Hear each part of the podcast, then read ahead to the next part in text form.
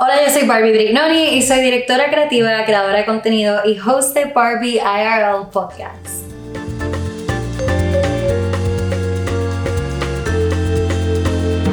Hoy voy a estar hablando con Mónica Santos, que es una diseñadora independiente y tiene su propia marca Santos by Mónica, que es una marca de carteras de cuero vegano. Y vamos a estar hablando sobre lo que es ser una marca sustentable. Espero que se disfruten este episodio. Bueno, pues bienvenido a otro episodio de Barbie IRL. Aquí nos encontramos con Mónica Santos. Ella es la diseñadora y creadora de Santos by Mónica. La primera pregunta que te quiero hacer es, ¿cómo y por qué decidiste lanzarte a la industria de la moda? ¿De dónde salió esa pasión? Cuando me gradué de la escuela secundaria, me mudé a Nueva York eh, para estudiar en Pratt Institute y pensaba que quería estudiar diseño de moda Así que llegué a orientación con ese major y ese mismo día no sé qué me dijo que dije yo no quiero estar limitada al mundo de la moda y me cambié a diseño industrial. Oh, wow. Sentía que era como un poco más amplio eh, porque, por ejemplo, puedes diseñar, son productos físicos lo que diseñas en, ese mundo, pero más como zapatos, carros, muebles, eh, vajillas. Así que es como un mundo más amplio puedo diseñar como que pudiese enfocarme en el mundo de la moda también, pero sin estar como que limiting myself to just fashion. Entonces, pues, eh, ajá, decidí estudiar diseño industrial, pero me di cuenta poco a poco que no era muy buena. no, fatal. Como que los muebles que hacía, horrible, como que el craftsmanship, horrible, todo me iba mal. Y entonces comencé a coger electivas eh, por el lado en el departamento de moda y me topé con una diseño de cartera. Y ahí fue como que más o menos que empezó mi interés, empecé a generar interés en ese mundo. Y sí, fue así realmente. ¡Wow! ¡Qué locura! Me da mucha risa que dijera lo de diseño de moda, porque yo creo que como toda estudiante que le gusta la moda, lo primero que piensa es que lo único que hay para estudiar es diseño de moda. Y entonces como que yo, por ejemplo, también quería estudiar diseño de moda, pero también quería estudiar arte. Entonces me quedé estudiando arte, pero después como que lo vi tan limitante para todas las otras cosas que quería hacer que cambié a comunicaciones. Y de entre comunicaciones pude incorporar lo que yo quería hacer, que era comunicar a través de mi blog, a través de mi podcast, que no necesariamente tienes que atarte a la moda, sino... Camino. Exacto, hay otro camino, exacto, que eventualmente te van a volver a llevar a, la moda. Y en realidad también conozco tanta gente que no tiene background en moda y de momento... Por eso yo no tengo background en moda, bueno, ahora sí, pero en cuando estaba estudiando no lo tenía. Exacto. Sí, que yo creo que es algo como que súper importante que dejemos, deberíamos dejar claro que no necesariamente necesitas un background para ejercer o ser exitosa dentro del mundo de la moda. Este, pero sí, de hecho, tuviste experiencia trabajando en el mundo de la moda antes de ¿verdad? llevar a cabo tu marca. ¿Qué experiencias te han formado y te han preparado para llevar a cabo eh, tu trabajo? Como por ejemplo, cuando estaba leyendo sobre ti, vi que trabajaste con marcas como Urban Outfitters. Cuéntame un poquito sobre eso. Pues mira, te cuento que cuando yo estaba estudiando me sentía frustrada porque sabía que no era buena en lo que hacía y estaba estudiando. Quería, y de verdad quería como que, eh, me, ¿sabes? Aprendí un poco sobre el mundo de los accesorios y me gustaba y no sabía cómo llegar a eso. Así que comencé a solicitar a cuánto internship había y hubo uno de diseño de sombreros con esta diseñadora que se llama Gigi Burst y ella, no sé cómo, pero me dijo que sí. Entonces comencé a trabajar, a hacer un internship con ella y eso me llevó, ella me recomendó a Alexander Wang, eh, tuve varios internships durante el transcurso de, ¿sabes? de estar en la universidad. Eh, trabajé para Kenneth Cole, DDF, y eso fue como que, ahí fue más o menos donde como que creé mi portafolio de accesorios y pude conseguir un trabajo que cuando me gradué, mi primer trabajo fue para Urban Outfitters. Em, y entonces en Urban me contrataron para diseñar zapatos, eh, pero por cosas de la vida terminé diseñando carteras. Y Allí con Urban Outfitters, so te escogieron para diseñar zapatos y terminaste diseñando carteras. Fue porque mi jefa dijo, me preguntó un día como, mira, a mí me gustan mucho los zapatos, yo prefiero que te hagas carteras, porque tú no haces carteras. Y yo, ok, yo hago carteras. Y fue como, así pasó naturalmente, pero me encantó, como estaba tan feliz de hacer cartera y lo que me gustaba era que, sabes, que el zapato es algo que depende del tamaño del pie de la persona, pero la cartera puede ser para cualquier persona porque viene de un mismo tamaño, si está bien diseñada, ¿verdad? Em, y pues así fue que empezó mi carrera en el mundo de las carteras y luego eso me hizo brincar de ciudad a San Francisco, eh, donde trabajé para Dollskill. Pero allí me sentía, allí fue más o menos, San Francisco es una ciudad bien como, hay compost bins por todas partes, eh, te, te miran mal si no reciclas. Y allí fue como que cuando empecé a pensar grandemente en el planeta y me sentí frustrada y como atascada en el mundo de fast fashion. Y así fue más o menos donde empecé a pensar en Santos, como no en ¿Qué es lo que tú harías diferente si tú tuvieses tu propia marca? Exactamente, fue más como o renuncio al mundo de fast fashion y la moda o hago algo como con mi propio lente, con, que se alinee con mis valores. Y allí fue más o menos que empecé a pensar en esa idea, pero sabía que me tenía que mudar a Nueva York para poder hacerlo. ¿Y por qué? Cuéntame. Pues, ok, en, no sé por qué, pero yo pensaba que uno, pensaría, ¿verdad? Que uno tiene los recursos donde sea para hacer lo que uno quiere, pero en San Francisco como tal, siempre me encontraba viajando a Los Ángeles para comprar materiales. no, había tanto, como allí es más como el tech industry es masivo, pero el fashion industry allí no es tan grande. No, exacto. Entonces sabía que me tenía que mudar o a Los Ángeles o a Nueva York, pero, o sea, para poder tener los recursos más fácilmente. Claro. Eh, pero Nueva York pues siempre ha tenido un lugar gigante en mi corazón y pues estudié aquí y es más cerca a Puerto Rico, así que terminé mudándome y lo otro es que necesitaba un trabajo para poderme mudar porque no me iban a dar un apartamento así, porque así que solicité a trabajo y terminé diseñando carteras para coach hasta literal que empecé mi marca. Wow, espérate, yo quiero, yo quiero, antes de que te haga todas estas preguntas, yo quiero decir que entiendo cómo uno puede extrañar New York, porque a mí me pasó y los otros días leí que uno extraña New York no como una ciudad, uno extraña New York como, una como si fuese una persona, como que uno... Yo por lo menos siento que eso es súper verdad, no sé si tú, porque uno, uno se enamora tanto de esta ciudad que uno crea unas memorias tan bonitas que no sé, yo sé que hay mucha gente que, dice que tiene un love-hate relationship con esta ciudad, and that is true, pero a la misma vez es como que, ah, es una, es una relación muy linda. Esa energía no se encuentra en cualquier otro lugar. Incluso cuando trabajaba para Urban Outfitters, Urban Outfitters no puedo hablar, estaba en Filadelfia y allí no, no se me dio esa energía, como que es distinto. Es súper distinto. I hear you. Mira, y entonces, este, Saliste de allá, te mudaste de nuevo para, para New York, empezaste a trabajar con Coach. Y obviamente Coach tampoco todavía estaba dentro de los valores que, que, tú querías empezar a como que meter, ¿verdad? Como que a trabajar. So, ¿cómo fue tu experiencia trabajando en Coach? Pues mira, yo, yo pensaba, ah, tal vez estas cosas que yo estoy viendo es solamente en el mundo de fast fashion.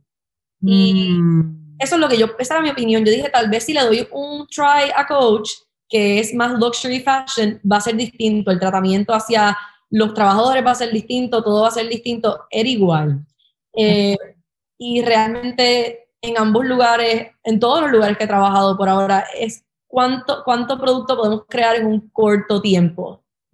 y, y, todo se hace en masas, ¿sabes? Se trata mal a las personas. En uno de mis trabajos yo generé una, una, amistad como con todas mis, mis fábricas en China. Y yo hacía Skype con ellos por las noches, todas las noches. Llegué a como que conocer a sus familiares y oh. todo. Y era como triste ver cómo los trataban otras personas de la compañía o como, como te digo, tan, tan, la paga también. Yo pude ver como cuánto se vendían las carteras y cuán poco dinero les entraba. Y a veces me mira, una, una, de las fábricas eh, estaban haciendo también que les dio con expandir y se mudaron a otro local grande y estaban todos contentos, celebrando. Y mi jefa me dice, mira, Mónica, eh, yo sé que ellos están expandiendo, pero eso significa que nosotros vamos a tener que pagarles más. Este, diles que si ellos no nos dejan los mismos precios, nos vamos a tener que ir con, otra fábrica. Y yo, yo tuve que ser la persona en decirle este mensaje. Yo era como la mensajera, el middle person. Y a mí me hacía sentir tan incómoda que eso fue una de las cosas que me traumó y dije como yo no quiero estar en este mundo ya. Y pensé que en coach sería distinto, pero... Pues tú sabes que me, me encanta que hayas eh, traído a esto el tema porque a veces, o sea, la mayoría de las personas piensan que fast fashion eh, las marcas como HM, Urban Outfitters, etcétera, son los malos. Eh, y pensamos también que marcas high-end luxury brands como Coach eh, van a ser mucho más conscientes, pero la realidad es que, porque supuestamente producen colecciones exclusivas, pero la realidad es que ellos sí producen igualmente en masa. Exactamente. Y la verdad es que ellos tampoco este, les importa mucho la paga que recibe ¿verdad? la persona que te está confeccionando la, la pieza. Y por eso es tan importante preguntarse si tú vas a invertir en una pieza, quién te está haciendo tu pieza y cuánto, porque algo, algo que, ¿verdad? Y, va mucho más allá si compras una pieza de 5 dólares que esa persona posiblemente se está llevando, ¿verdad? La mitad es un centavo, también aplica para marcas grandes que el margen es ridículo y está invirtiendo en una pieza, ¿verdad? Quizás de calidad, pero hay que pensar también en los valores como fair trade. Esta persona está, e, esta marca está pagándole justo a sus empleados y a los que le fabrican las piezas, porque si no, ¿Cuál es entonces, verdad, el rol de nosotros como consumidores? Pues entonces yo te diría a ti, la persona que me está escuchando hoy, si te sientes en una posición súper terrible porque no compras fast fashion y entonces ahora te sientes mal porque estás comprando de, lujo y de calidad, pero entonces no le pagan a sus empleados, pues mira, lo que tenemos que hacer nosotros como eh, consumidores es call them out. Por eso hay movimientos como Pay Up. Así que utiliza tu plataforma entonces para eh, llamarle la atención a estas marcas y exigirle que le paguen justamente a sus empleados. ¿Qué, ¿qué otras maneras podemos también como que hold them accountable, Mónica? Si, añadir que yo realmente en Coach no tuve visibilidad obviamente de cuánto le pagaban a los empleados, no sé cómo que, pero sí del trato, del trato sí. Entonces, por ese lado es que me quedé como, pues, disappointed eh, y a veces los tenían allí hasta las 4 de la mañana, como que tarde, ¿sabes? Unas horas inhumanas. No, entonces. Eh, eh, yo diría que, que ese es el problema también, porque muchas de estas personas que van a esta fábrica a trabajar, van a esta fábrica a trabajar sin importar las condiciones, ¿verdad? Que tienen que estar ahí hasta las 4 de la mañana. Y muchas veces como que las condiciones dentro de la fábrica no son las mejores, no reciben el mismo, el mejor trato dentro de la fábrica como tal, como que los supervisores, muchas de estas mujeres a veces son acosadas por los mismos supervisores. So, sí, es horrible. Son cosas que uno como consumidor hay que tener en mente. Sí. Em, iba a decir que yo soy ambassador de este programa que se llama Remake, eh, un non-profit. Eh, realmente. Y ellos, they hold people accountable to pay up. Y es buenísimo, deberías seguirlo si no lo sigues, pero ellos básicamente hablan de todas estas marcas que no están pagando a sus empleados fairly y tratan de como traer luz a eso. Pues gracias por ese recurso. Lo, lo, que voy a hacer también es este, incluirlo como link en, en la parte de abajo de este episodio para que todos ustedes que estén escuchando puedan accesarlo y pues formar parte. Este, entonces mi otra pregunta es, empezaste a trabajar en coach, pero sabiendo que tu meta era en realidad lanzar tu propia marca, so, ¿cómo poco a poco empezaste a hacer la transición de un trabajo estable a irte tú flying solo con tu marca? Sabes que yo pensaba trabajando en coach que iba a tener tiempo, lo único que no tenía, no tuve tiempo para hacer nada. Entonces llegó un punto que yo dije, ay, ¿y si esta idea que yo tengo para mi marca, tal vez se las propongo a ellos? Y yo hice un proyecto y se lo propuse al creative director de utilizar como alternativas para el cuero. Obviamente me dijo que no, porque Coach is a leather brand. Sí, entonces ahí yo dije, como, ahí fue como que más o menos que me empecé a cansar y dije, ok, ¿sabes qué? Voy, voy a realmente hacer esto. Y empecé, compré una máquina de coser y empecé poco a poco a trabajar ideas aquí y allá. Eh, un amigo mío que es un diseñador gráfico empezó a, hacer, a diseñar todo lo gráfico de la marca, que le tomó como casi un año y medio hacerlo que me encanta, by the way. Una de las cosas que más me gusta de tu marca es tu identidad visual. Es algo que te súper distingue, tiene este super groovy vibe que I super love. Este, me encantaría que antes de que habláramos sobre este, las cualidades físicas de tu marca, que nos hables también de la identidad visual, de dónde salió la inspiración y qué, qué es lo que hace el mundo de Santos pues mira, yo quería crear algo que no fuese que tal vez eh, solamente una cultura se pudiese relacionar. Yo quería que fuese algo universal, que cualquier persona pudiese ver mi branding y pudiese instruir a literalmente cualquier persona mundialmente. Ese era mi goal. Por otra parte, siempre como que he sido inspirada de formas retro de los 70 y lo más que me gusta es que yo no sé cómo hacían esto, pero utilizaban formas bien simples como lo son el círculo, los cuadrados, triángulos, para hacer algo verse bien elegante. Entonces, traté de incorporar esas formas primarias y como puras en mi marca para como algo, como ya dije, universal y como, ¿sabes? Una forma, tratar de utilizar formas simples que para hacer que mi marca se vea elegante y que cualquier, le pudiese aludir a cualquier persona. Me encanta. Y me encanta que utilizaste la palabra pura, ¿verdad? Como que going back to colores primarios, pero también pura que en el sentido de que utilizas raw materials que son naturales también. So, me encanta como uno de momento como que se unifica con la otra, ¿verdad? Desde una perspectiva como aquí más artística yo hablando. Pero, ajá, háblanos ahora un poco más sobre el producto y la confección. ¿Por qué elegiste este tipo de material para hacer tus carteras? Pues mira, yo sabía que no quería usar PVC ni PU porque son malísimos para el, el planeta. Eh, yo a veces tenía PU en mi drawer del trabajo y en unos cuantos meses se derretí y se pegaban como que that's how bad it is. Y entonces sabía que no quería usar eso. Entonces en coach aprendí un poco más sobre el cuero, como que, ¿sabes? Pero el cuero también es horrible para el planeta y hay, ellos pueden trace back up to a certain point, pero nunca pueden decirte como, ah, aquí es donde el animal fue matado, como que this is where he was slaughtered, or Uy. Sí, como que you can only trace back to a certain point y en ese sentido a mí no me gusta, a mí no me gusta como que yo no quiero matar animales para hacer una marca y tampoco sé de dónde viene el cuero realmente, como que ni, si mi coach sabe, ¿qué voy a saber yo?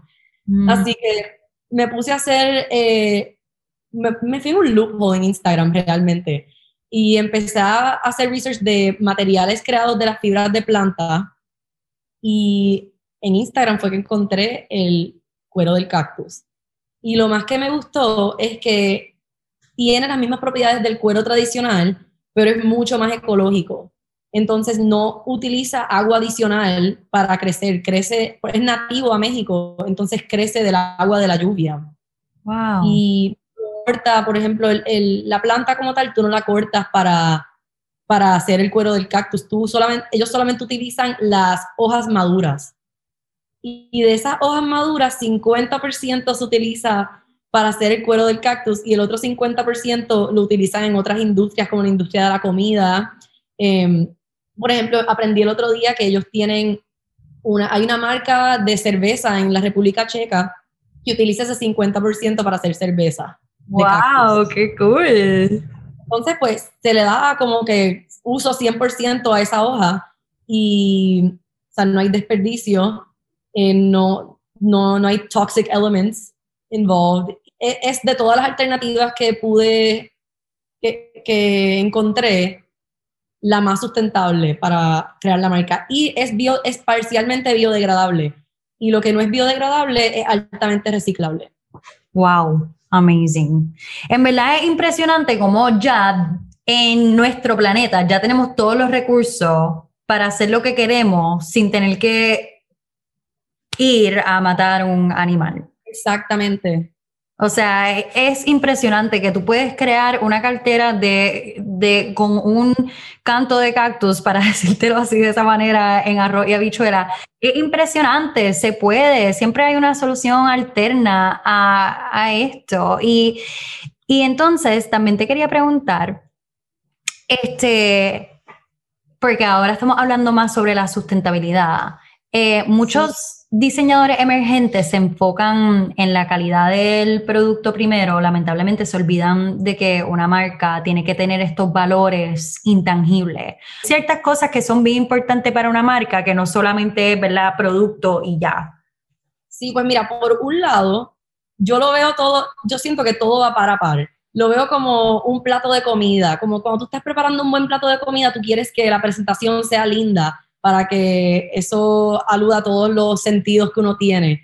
Pues así es como yo veo mi marca, como que no se trata sobre el producto solamente, eh, se trata sobre todos los aspectos. La identidad visual, como ya expliqué, la hice bien simple para que, ¿sabes? Muchas personas se pudiesen identificar y siento que también ayudan a que la experiencia sea un poco más humana Em, yo, por ejemplo, le escribo notas siempre en, en las cajas dándole las gracias a las personas para que ellos vean que la persona que lo está haciendo es, lo está haciendo una persona, no es que viene de una fábrica.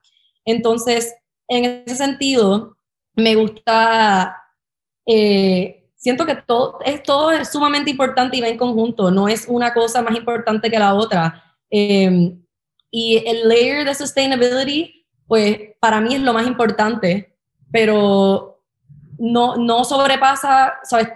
yo siento que todo va para, es un balance de todo, realmente. Sí, y es importante que digas como que, que el layer sustainability como que no necesariamente como que es lo más importante de tu marca, porque si me preguntas a mí, yo pienso que ya eso no es como que un valor añadido, ya eso es un valor requerido. Sí, exactamente como que todas las marcas en el 2021 ya deberían estar como que moviéndose en esa dirección y si eres una marca nueva que está escuchando, posiblemente lo correcto que debería estar haciendo es que tu marca sea sustentable. Y obviamente sustentable es una palabra súper gigante, como que abarca tantas cosas. En realidad, ¿qué es ser sustentable? Pues además de que estás usando materiales ecológicos, estás pensando eh, como Mónica, en el trato de tu empleado, en la paga justa, en el ambiente de trabajo en el que están tus empleados. Estás pensando no solamente en el producto, sino en el packaging. ¿Cómo es ese packaging? Si también tiene algún impacto ecológico o tu huella de carbono, ¿verdad? Como que todas esas cosas son parte que tienes que también tener en consideración. Y yo, por ejemplo, para el packaging, yo todos los papelitos y las notitas que les pongo, y yo, les pongo como un care guide y a veces hago un lookbook y se los envío, todo tiene que ser hecho de papel reciclado. Um, nuestros mailers son corn postable porque están hechos de corn. Love that corn. Em, pero yo, yo pienso en todos esos aspectos pequeñitos, que son cosas pequeñas, pero hacen un, crean un gran impacto realmente. Y por otra parte también que la gente, se, que los clientes y la gente que compra mis carteras sepan que viene de una mano de una persona que las está haciendo, que por eso es made to order y las cosas se tardan en, en ¿sabes? En enviarse. No es que tú lo ordenas así y te llega mañana. Exacto. Eh, Sí. Y háblanos un poco de, tu de ese proceso, porque estábamos hablando ahorita que, que, y eso es algo que a mí me encanta de tu marca, que sea made to order. Y para los que están escuchando y no saben lo que significa, made to order es precisamente eso mismo, que en vez de que el producto está ya listo, ¿verdad? O, que la marca haya creado un número grande de productos para luego venderse y que esté como que esperando en un shelf a que alguien venga y lo compra, eh, el producto en este caso no es confeccionado, no es creado hasta que el consumidor, el cliente ponga la orden. Esto obviamente, este, y Mónica nos puede hablar un poquito más sobre esto, de los beneficios de una marca que sea made to order, pero número uno, esto para mí yo creo que es lo ideal porque no está, eh, el, el, hecho de que no estás creando hasta que alguien lo compra ayuda tanto a no desperdiciar el producto. Siento. Sí, pues nosotros comenzamos como una marca estrictamente made to order, eh, que significa exactamente lo que acabas de explicar. Em, y yo siento que ayuda grandemente a reducir el desperdicio de material, a no tener una cartera sentada cogiendo polvo que tal vez no sabe si se va a vender o no. Eh, ahorrarte dinero porque yo compro el material que sé que se va a ver. Entonces no, no estoy comprando rollos y rollos de materia prima y la tengo aquí sentada en mi casa, ¿sabes? Como eh, ayuda en todos los sentidos. Eh, y por otra parte, es difícil hacerlo porque yo soy solo una persona. Y cuando lancé, por ejemplo, yo me di un mes de pre-orders y sobrepasé, o sea, las órdenes sobrepasaron el nivel que yo tuve que trabajar hasta las 4 de la mañana. Yo me exploté a mí misma trabajando entonces, todas las noches y yo dije, no, esto no puede ser así. Entonces, lo que decidí es que, aunque la mayoría de nuestras carteras todavía van a ser creadas por pedido, ahora nuestra bestseller, que es Agave, la cartera triangular de nuestro website, es la única que va a estar hecha en small batches de 25. Mm. Entonces, esto para mí yo siento que sigue siendo un proceso muy... Eh, Eso todavía sigue siendo un modelo super sustainable porque no te estás explotando a ti misma y obviamente sabes que estos productos ya tienen salida porque hay demanda. Exactamente, no, por eso mismo, porque ya, te, ya lo sé, solamente lo hago con productos que se ven, sé que se venden bien. Y a diferencia de como compañías masivas que están creando miles de cada producto, yo estoy haciendo 25. Eh, entonces, pues, en ese sentido no, no, estoy, no estoy creando waste. No, definitivamente. ¿Y cómo, cómo ha sido tu proceso de educar al, al, consumidor y al cliente sobre tener que esperar para recibir este producto? ¿Se te ha hecho difícil o, o, o hizo difícil porque muchas personas me escribían como, ¿dónde está mi cartera? Y yo tenía que como redactar un email y explicarle del proceso. Y a mí me gusta eso porque me sorprendió la mayoría de las personas que, pues, que todavía creen que, eh, obviamente con compañías como Amazon que existen, que tendían cosas en un día o dos días, ¿cómo las personas no van a pensar que una cartera se puede tardar un mes? Como... Ajá. Pero a mí me gusta el poder instruir y, explicarle a las personas que lo estoy haciendo yo y siento que le añade como otro, le añade como otro nivel de personalidad también como esta cartera está hecha para ti, no es que hice 100 y son para quien las compre, la estoy haciendo yo a mano para ti. Entonces le da como ese toque de personalización también. Definitivamente, ahí yo estoy totalmente de acuerdo contigo. Y algo que también va de la mano, eh, ¿verdad? En cuanto a educar al consumidor sobre, ¿verdad? Que, que lo estás haciendo tú, que un producto de calidad que se toma tiempo en confeccionar. Yo creo que también este, explicarles que es algo que es un producto que al hacerlo con tanto eh, atención al detalle, hacerlo en pocas cantidades, ¿verdad? Que no lo estás haciendo en masa, no lo estás haciendo al garete, como quien dice. Es un producto que te va a durar mucho más. Por eso, obviamente, es mucho más importante pagar por un producto que te va a durar más versus un producto que, ¿sabes? que no te va a durar tanto, al final del día lo vas a desechar.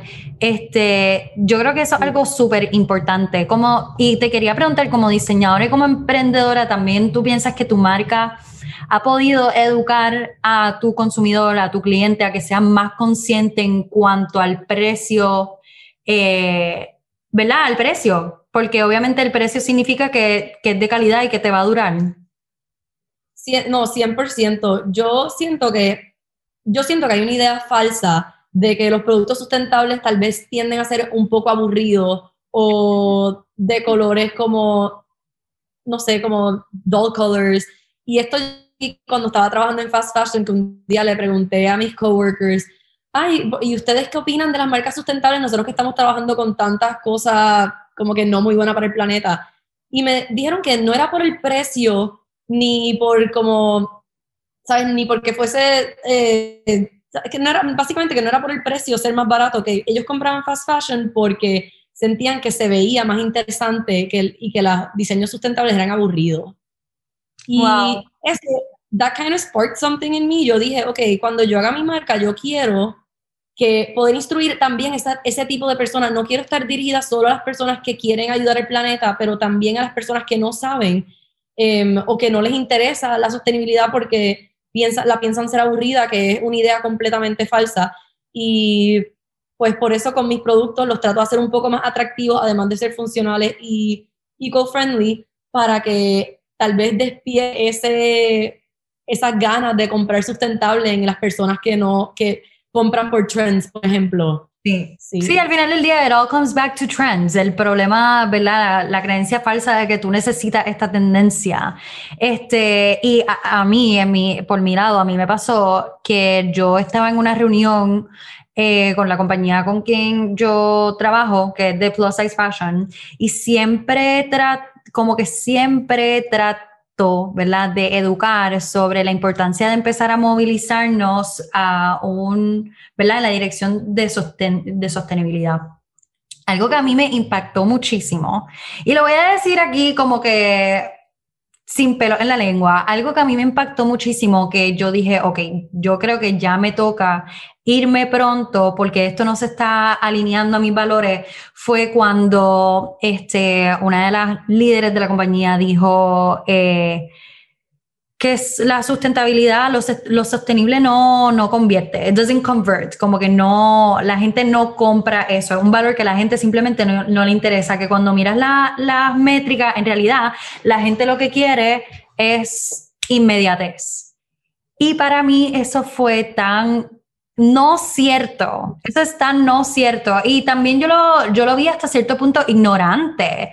Porque tienes una marca, tú tienes que ser responsable y te toca a ti educar a tu consumidor y te toca a ti. Eh, eh, no puedes asumir como que tienes que tomar responsabilidad.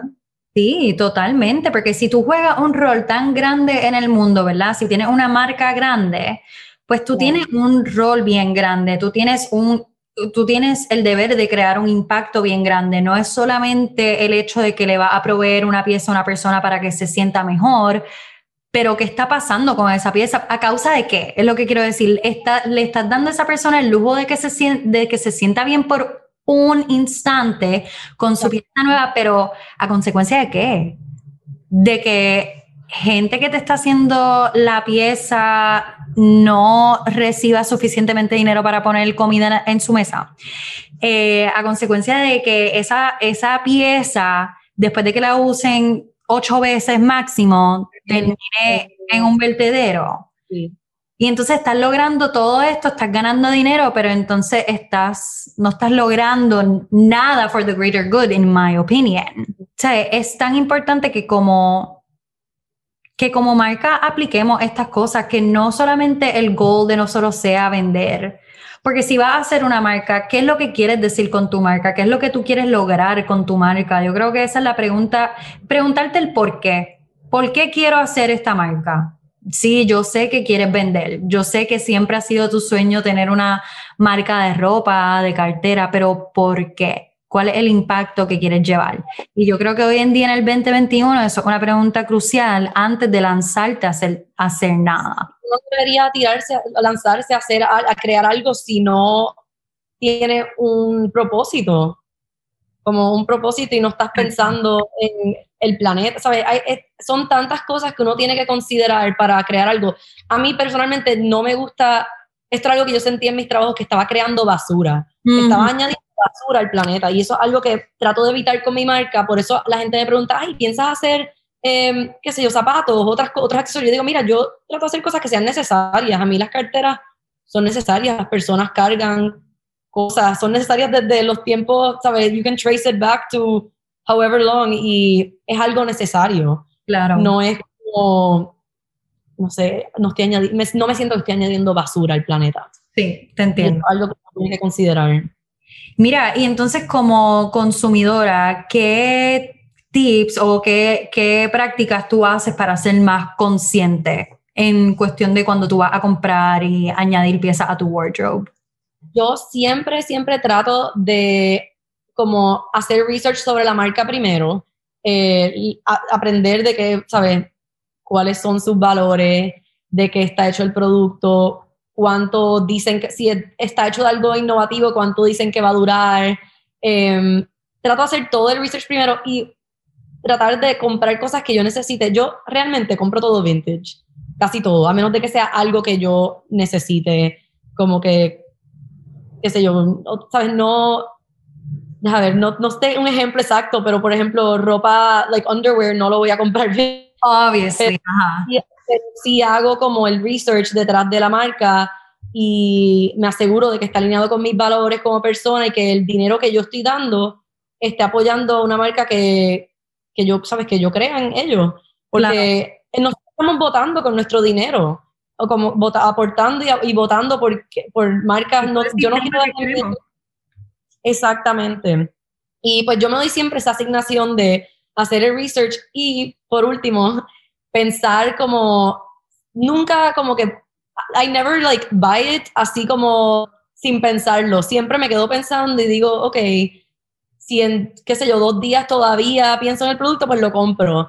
Siempre porque, no sé, es la única forma de saber si yo realmente lo necesito o no. Sí, sí te entiendo. Yo, yo hago eso mismo, eh, igual a ti, yo busco información primero sobre la marca. Sí. Eh, muchas de las marcas las encuentro por Instagram. So, lo que hago es que les doy save al producto que me gusta no lo compro al momento, lo doy, le doy save, se me olvida dentro de unos cuantos días. Si de verdad, y, eso me ayuda a no tener que comprarlo, como que lo dejo saved esperando a ver si como que, eh, nada, si en verdad lo necesito para X o Y evento o X o Y viaje o lo que sea. Y muchas veces como que en verdad no lo compro porque en realidad no lo necesitaba. Y si lo necesitaba, pues es como que ya sé que lo tengo ahí para como que volver. Si todavía está disponible, pues entonces estaba para mí, lo compro. Exactamente. No, esa es una súper buena táctica. Si te quedas pensando en el producto, pues es que sí, Sí, no, exacto, posiblemente sí le voy a dar uso, pero entonces otra cosa que me, que me hago primero, antes de, de, comprarlo, yo siempre chequeo mi closet primero, a ver si tengo algo similar. A veces nunca me acuerdo si tengo algo similar y so mejor voy, busco mi closet si tengo algo similar y si tengo algo con que lo voy a combinar. Porque pueden ser unos zapatos que me encantan, bien brutales, pero después no tengo con qué ponérmelo. So mejor como que busco mi closet, veo a ver si tengo algo con qué combinarlo. Y luego iba a decir que exactamente eso mismo. Mi hermana y yo me acordé cuando dijiste lo de mirar a tu, eh, que miras tu closet a ver si tienes algo similar. Mi hermana y yo hicimos un resaque hace como un año, pero nunca llevamos la ropa a ser donada, la dejamos en, en la casa, en una bolsa. Y el otro día nos pusimos a mirar y dijimos como, bueno, podemos darle uso todavía a estas cosas. Y terminamos no donando nada porque realmente fue, a veces uno le da el impulso de no voy a usar esto más y lo miras en un año y dices, ay, ¿por qué yo doné esto? Como que yo lo puedo usar y no tengo que comprar algo nuevo. Sí, claro. Y hay piezas que son clave que tienes que tener en tu closet. Como que hay piezas que son, que piensas que como la ha usado tanto, quizás como que ya no lo va a volver a usar más, pero dale un tiempo, porque quizás hay una pieza esencial, una pieza clave, que es un staple, que en realidad merece siempre ocupar ese, ese real estate en tu closet, porque es una pieza atemporal, como que nunca, nunca va a pasar de moda. Sí. Yo trato de que todas mis piezas se sientan atemporales o sean colores que, si tengo prints que sea algo sutil, pero que sean básicas, porque es la única forma de poder darle un buen uso. Sí, obviamente si, eh, si, si es un print, obviamente que se identifique contigo, que se sienta bien, que te haga sentir tu best self, porque al final del día, eso es lo que tú quieres, que la ropa represente tu best self para que lo puedas seguir usando y usando y usando. Mira, y entonces, antes de acabar, esta conversación ha estado súper buena, so te quiero dar un millón de gracias por nada, como que me, me ha encantado hablar contigo, de verdad, estoy súper contenta. No, igualmente, de verdad, gracias por la oportunidad. Mira, este, pero antes de acabar, te quería preguntar, ¿qué tips, si alguno, eh, para aquella emprendedora, diseñadora que te está escuchando por primera vez, eh, que quiere lanzarse con su marca, eh, y no se atreve o no se atreve a dejar su trabajo full time para llevar a cabo su propia marca. ¿qué le dirías? Porque quiero que, como que, yo me imagino que para ti esa transición también fue dura, estando en New York, como que lanzar tu producto. Eh, sí, pues mira, yo siempre digo, eh, siempre que me hacen esta pregunta, empezar por algo pequeño, que fue lo que yo, bueno, yo siempre tuve la idea de crear las carteras, pero en medio de la pandemia me dio con, dije, voy a hacer el Instagram y voy a empezar a vender mascarillas. Y las mascarillas me ayudó por ser algo pequeño. Lo estaba creando, no estaba como comprando material extra, estaba haciendo del material de, del lining de las carteras. Así que no estaba comprando nada extra. Fue algo que yo simplemente puse y escuché el feedback de mis clientes y como eso me ayudó a moldear mi negocio para cuando yo pudiese, cuando yo lanzase las carteras, tuviese una mejor idea de, que, de lo que estaba haciendo. Entonces, mi consejo realmente es empezar con algo pequeño que uno pueda put out there y escucharlo decir sus clientes o sus followers y moldear su negocio alrededor de eso. o sea, no moldearlo alrededor de eso, pero, como te digo, como tratar de tener un buen entendimiento, ¿verdad? Si esa es la palabra, understanding de lo que busca y lo que siente tu consumidor y nada, como que tener ese feedback y, y poder entonces llevar a cabo sus decisiones dependiendo de qué es lo que va a servirle mejor al tipo de cliente que tiene. Al final del día tú estás creando productos para seres humanos, productos con propósito y que sean, ¿sabes? Hopefully funcionales y que las personas necesiten.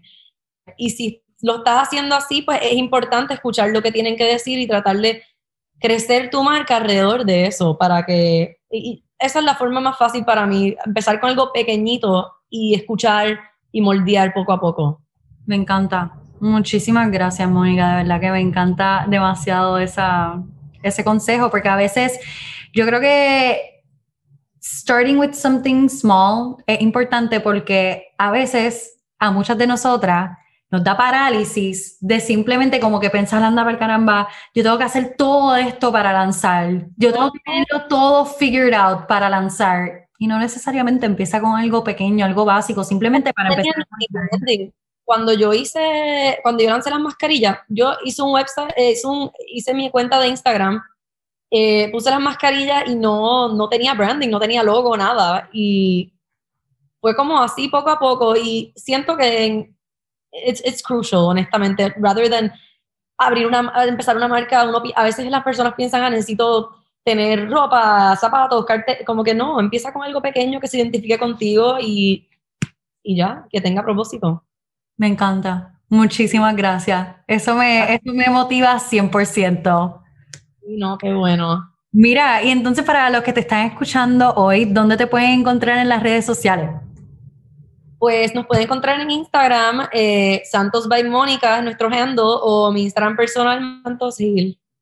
Bello. ¿Y tu website es Santos by Mónica? sí, se me olvidó. Just making that very clear, pero como quiera el link va a estar disponible para que todo el mundo pueda accesar tu website y tus redes sociales.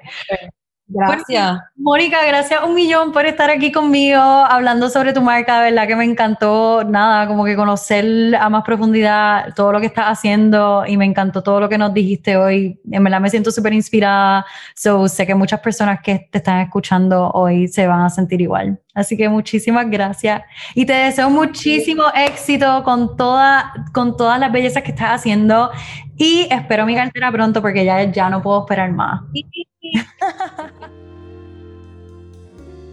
Gracias por escuchar este episodio de Barbie IRL. Si te gustó, recuerda compartirlo en tus redes y compartirlo con tus amistades. También recuerda suscribirte a mi canal de YouTube o a Barbie IRL Podcast en Spotify o en el Apple Podcast app. Y le quiero dar las gracias a Como Imágenes por producir Barbie IRL y ustedes los veo el próximo lunes para un nuevo episodio de Barbie IRL Podcast.